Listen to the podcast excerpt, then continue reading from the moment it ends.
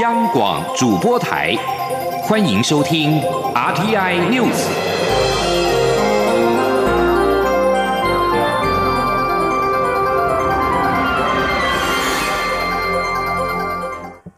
各位好，我是主播王玉伟，欢迎收听这节央广主播台提供给您的 RTI News 新闻。首先带您关注。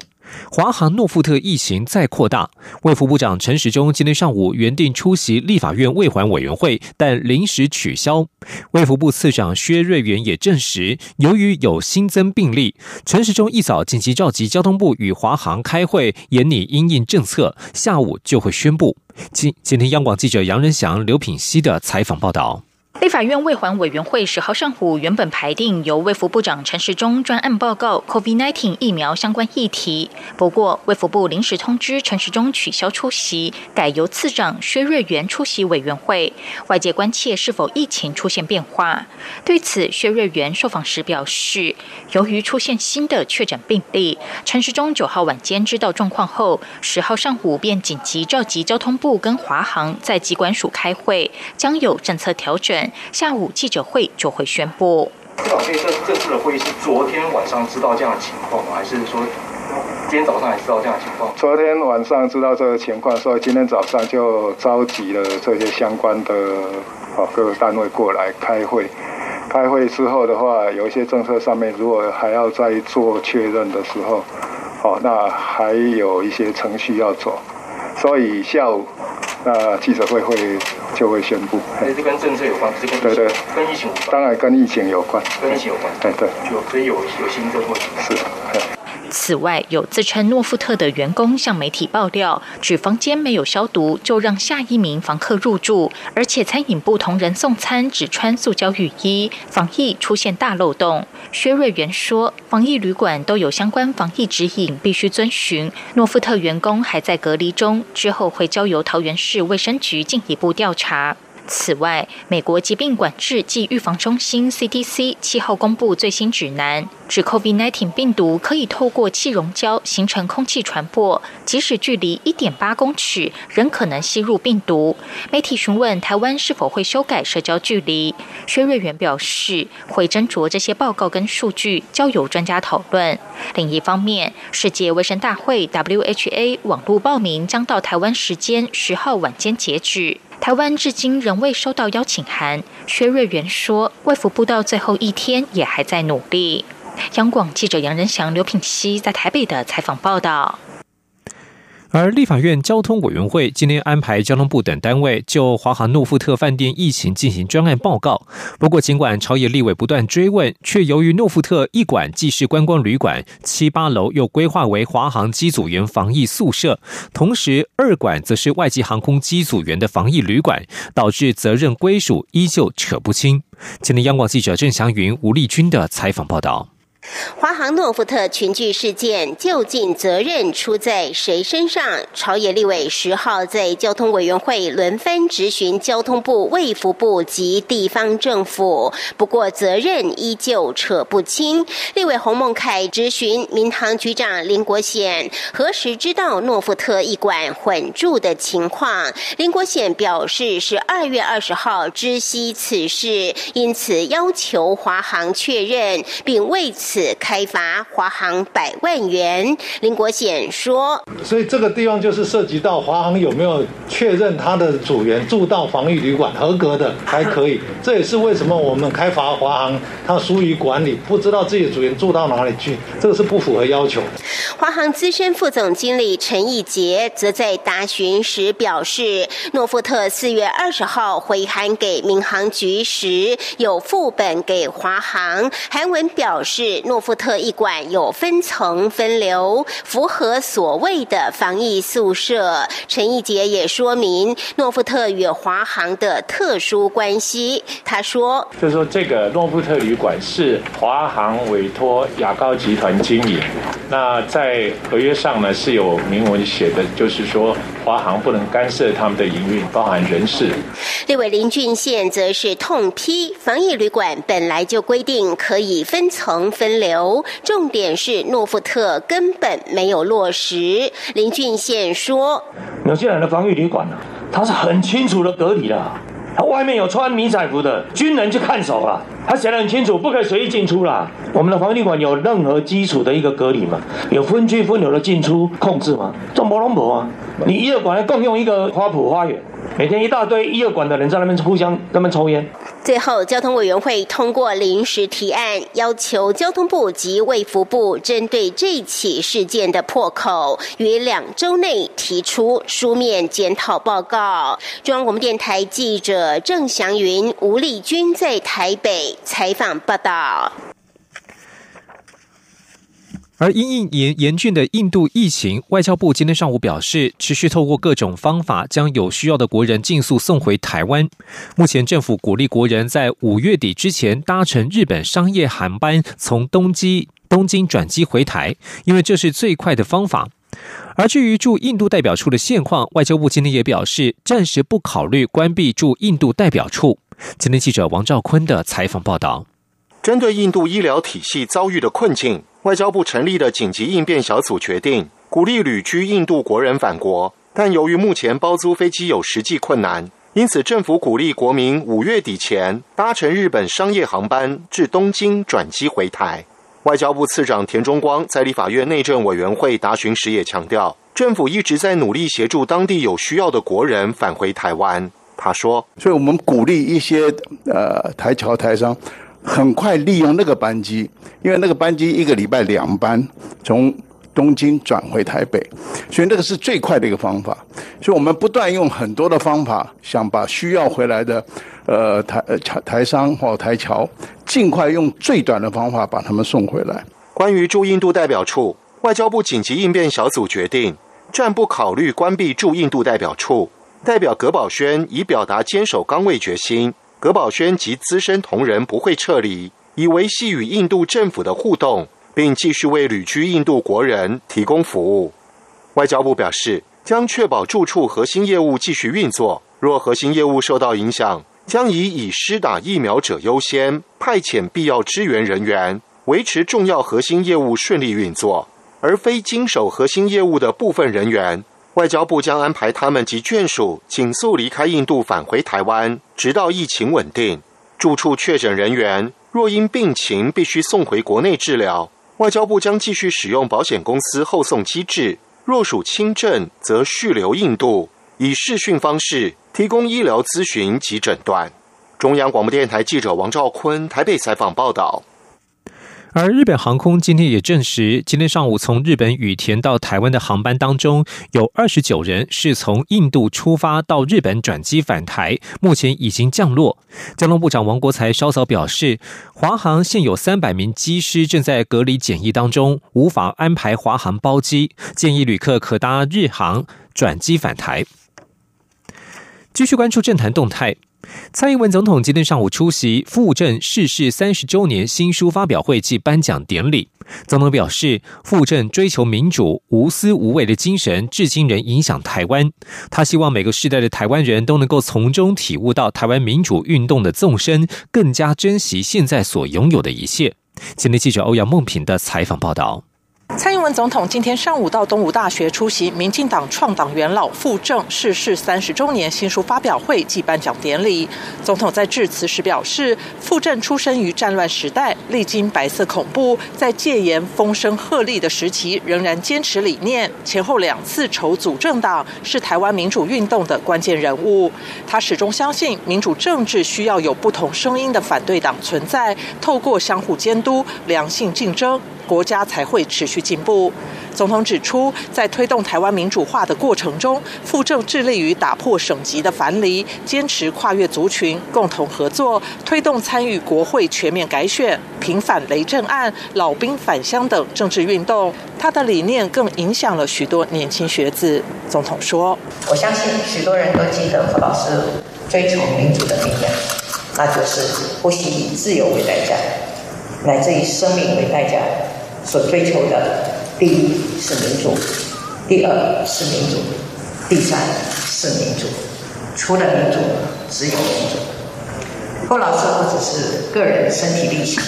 也把这个信念深深扎根在年轻学子的心中。总统表示，傅政无私无畏的精神，至今仍影响台湾，值得永远感念推崇。他一生不凡的经历，也值得每位台湾人了解及认识。傅政的日记，更是台湾民主运动史上珍贵的记忆，是段很重要的历史，必须永久传承下去，让每个世代的台湾人都能从傅政的经历中体悟到台湾民主运动的纵深，并更加珍惜现在所拥有的一切。总统并强调，尽管国际局势持续改变，但政府依然会坚持价值，团结台湾，继续推动转型正义，深化发扬民主、自由及人权，让台湾在国际的变局中屹立不摇。中央广播电台记者欧阳梦平在台北采访报道。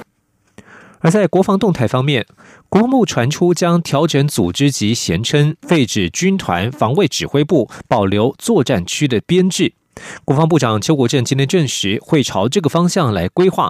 邱国正强调，联合作战是国军一直以来推动的重点，改为作战区更符合作战区指挥官可以统筹运用当地三军的期望。今天记者刘玉秋的采访报道。有媒体报道指出，国防部长邱国正近期下达军令，陆军澎湖、华东指挥部第六、八、十军团即日起全数分别改称为第一至五作战区。自明年一月一号起，陆军各军团全衔将正式废止。国防部长邱国正十号出席立法院外交国防委员会受访时证实，确实会朝废止军团防卫指挥部衔称，保留作战区的这一个方向规划。我们本来就联合作战是我们国军目前，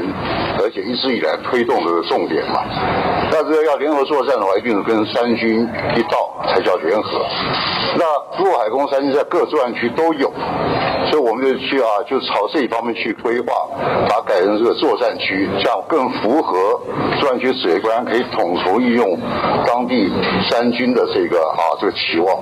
我们有这个规划。由于现行军团防卫指挥部均以陆军为主，未来部分作战区是否会以海空军为主？邱国正说，这以往也有讨论过，在南部还有陆战队联合作战的指挥官界定是依照当地主要任务做调派，但这部分还没有定论，还要经过推演。而就算有主观调整，也要有副主观，都会有所配套做周延考虑。邱国正说，每次不管汉光、兵推，都是要推出合理且可行的方案，国军会朝此方向逐步规划。中央广播电台记者刘秋采访报道。在国际焦点方面，随着东耶路撒冷艾格萨清真寺周遭的紧张情势升高，联合国和美国都表达了关切。突尼西亚并且呼吁联合国安理会对此召开会议。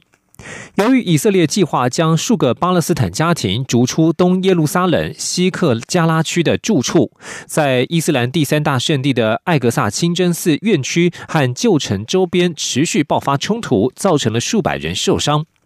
联合国发言人杜里亚克在九号发表声明表示，联合国秘书长古特瑞斯认为，以色列必须行使最大程度的自治，并尊重和平集会的自由。他并且对东耶路撒冷的暴力冲突以及巴勒斯坦家庭可能被逐出家园表达高度关切。美国国家安全顾问苏利文在九号也对冲突表达严重关切。日本自卫队、美军、法国军队预定十一号起到十七号在日本九州举行联合军事演习，这是法国军队首度参与日本境内的联合军演。法国海军的两栖攻击舰在九号上午进入九州长崎县的佐世保港。日本长崎放送报道，法国海军两栖攻击舰雷电号以及素科夫号前舰九号靠泊长崎县佐世保港。雷电号全长约两百公尺，最多可以搭载十八架直升机，是扮演水陆两栖作战核心角色的战舰。而由于长崎县目前新冠疫情扩大，这两艘法国军舰的官兵将待在自卫队基地之内，不会在当地用餐。以上新闻由王玉伟编辑播报，稍后请继续收听央广午间新闻。我是李炳云医师。全球 COVID-19 疫情尚未缓解，接种 COVID-19 疫苗可以产生保护力，减少感染、严重疾病跟死亡的发生。优先提供最高感染风险的人员接种 COVID-19 疫苗，将有助于疫情的控制。当群体中大多数的人都接种了疫苗，将可以大幅降低 COVID-19 的传播，让大家受到保护。想了解更多 COVID-19 疫苗资讯，请至疾管署全球资讯网查询。有政府，请安心。资讯由疾管署提供。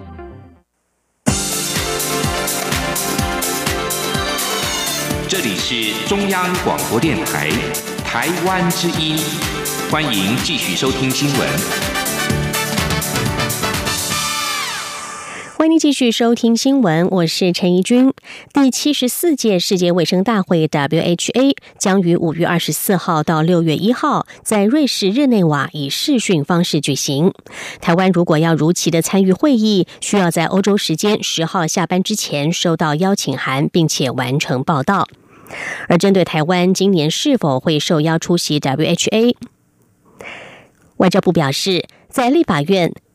会奋战到最后一刻。他也在内政委员会答询时进一步指出，这次国际间支持台湾参加世卫大会的能量，已经累积到以前都没有看到过。田中光说：“所以这个声量已经是不可阻挡的一个声量。那当然，我们还要注意到世界卫生组织他要邀请的一些一些一些规定。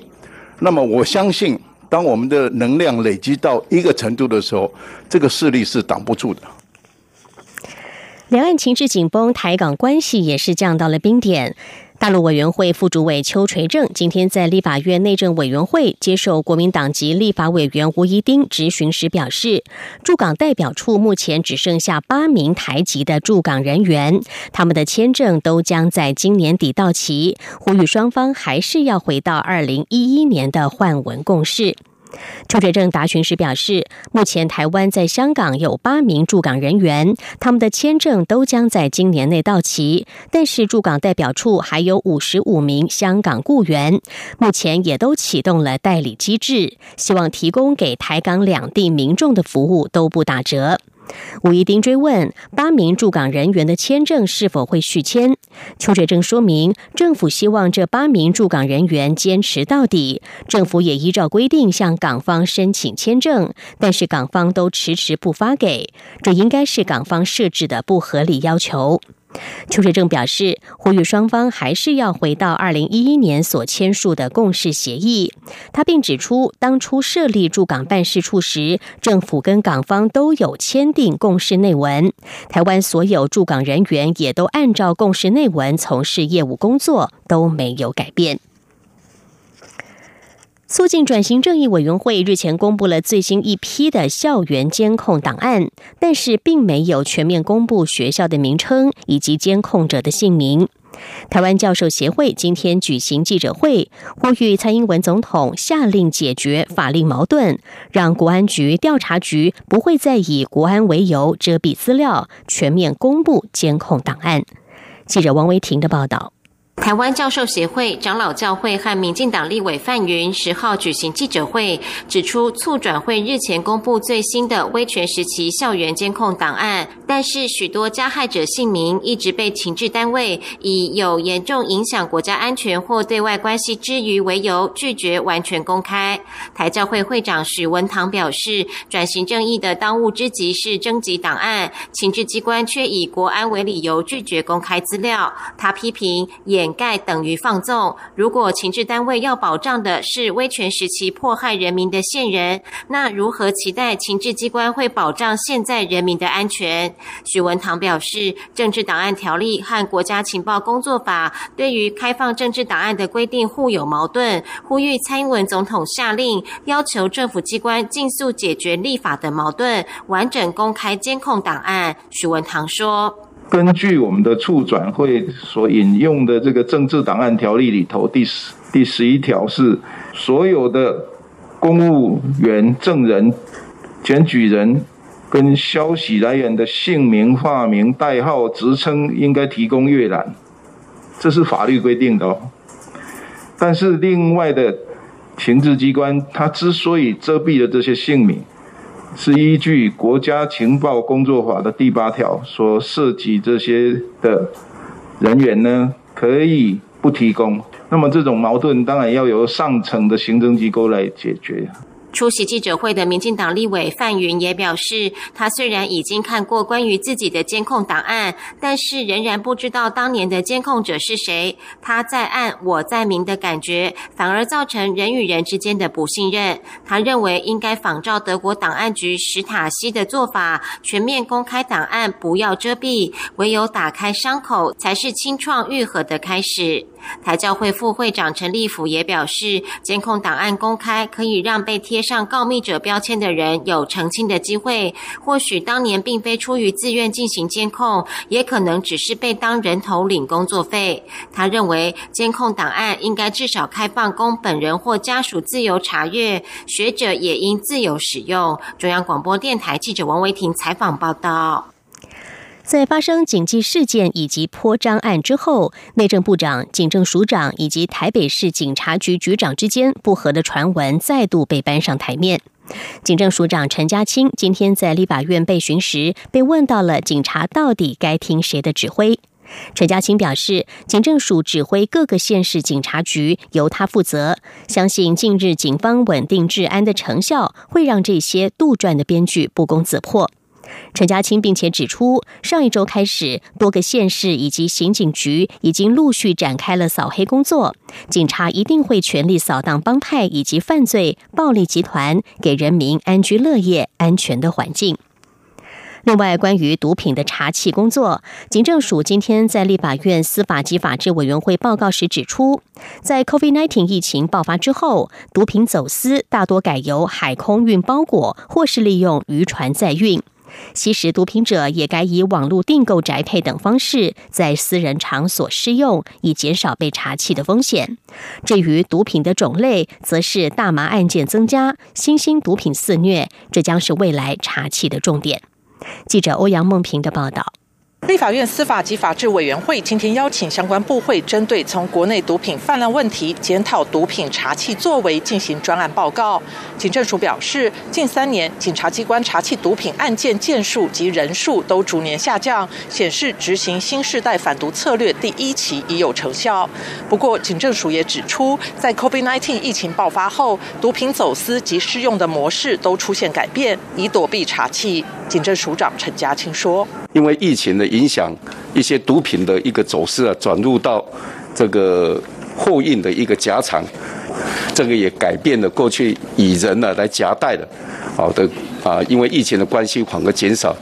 法务部调查局也指出，受到疫情影响，传统毒品均呈现负成长，大麻类案件却不减反增。毒贩除了以精致农业方式栽种大麻，也以国际邮包快递模式闯关来台。去年下半年，自美加地区夹带大麻类毒品案件便暴增四成以上，显示大麻类毒品泛滥愈加严重，必须加强侦办，以有效断绝攻击。另外，调查局也指出，毒咖啡包、毒果汁包、液态毒品。跳跳糖、大麻饼干等混合式毒品正在年轻族群间流行。这类毒品包装精美，容易降低警戒性，而且因为混合各类毒品或不特定药物，性质极不稳定，对人体健康造成极大的威胁。调查局已将此类混合性毒品加工厂列为重点查办目标，积极侦办。针对新兴毒品盛行，法务部则表示，已经修订防治毒品危害奖惩办法，修正混合式新兴毒毒品奖金的。计算方式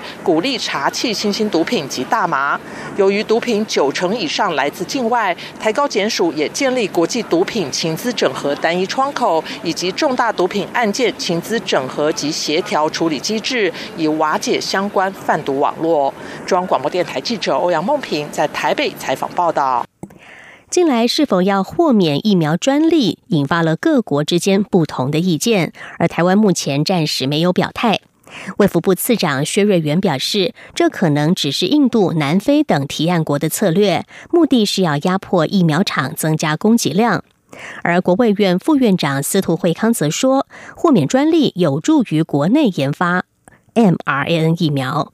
记者刘品希的报道。立法院卫环委员会十号安排卫福部、经济部等相关单位专案报告豁免疫苗专利保护对我国研发生产疫苗的影响。卫福部次长薛瑞元表示，COVID-19 疫苗专利保护完整掌握在先进国家中，特别是先进国家在 mRNA 疫苗的专利布局完整，难以突破。如果能够豁免专利保护，将能协助各国自行增产研发疫苗，并以可负担的价格迅速广泛供应，减少疫情在国际传播，也能加速我国疫苗研发及生产速度，提升疫苗产业竞争力与生技产业升级。国卫院副院长司徒惠康指出，就开发技术来看，mRNA 疫苗比蛋白质腺病毒疫苗复杂。国内学研机构有针对这次疫情进行技术整合讨论，认为可以克服研发 mRNA 疫苗的困难。但国际药厂过去十年对 mRNA 疫苗有非常完整的专利保护。